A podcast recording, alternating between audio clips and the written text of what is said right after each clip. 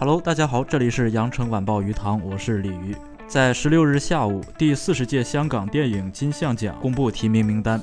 本届公设有十九个奖项，其中谢贤凭借《杀出个黄昏》以八十六岁高龄获得最佳男主提名。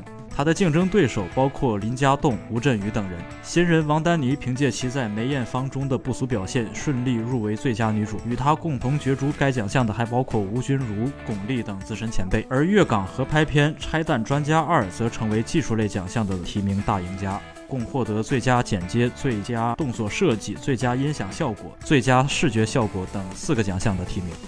谢贤或许是第一个先拿终身成就奖再获最佳男主提名的艺人。他分别在2004年和2019年呢获得了第九届香港电影金紫荆奖和第三十八届香港电影金像奖的终身成就奖。今年是他首次冲击金像奖最佳男主角奖。值得一提的是，不久之前他就在被视为金像奖前哨战的香港电影评论学会大奖中赢过了儿子谢霆锋和刘德华、吴镇宇、林家栋等人，获得了人生中首个最佳男主但可惜的是，在《怒火》中表现出色的谢霆锋并未获得本届最佳金像奖最佳男主角的提名。最佳电影方面，梅艳芳《怒火》、《妈妈的神奇小子》等五部影片入围。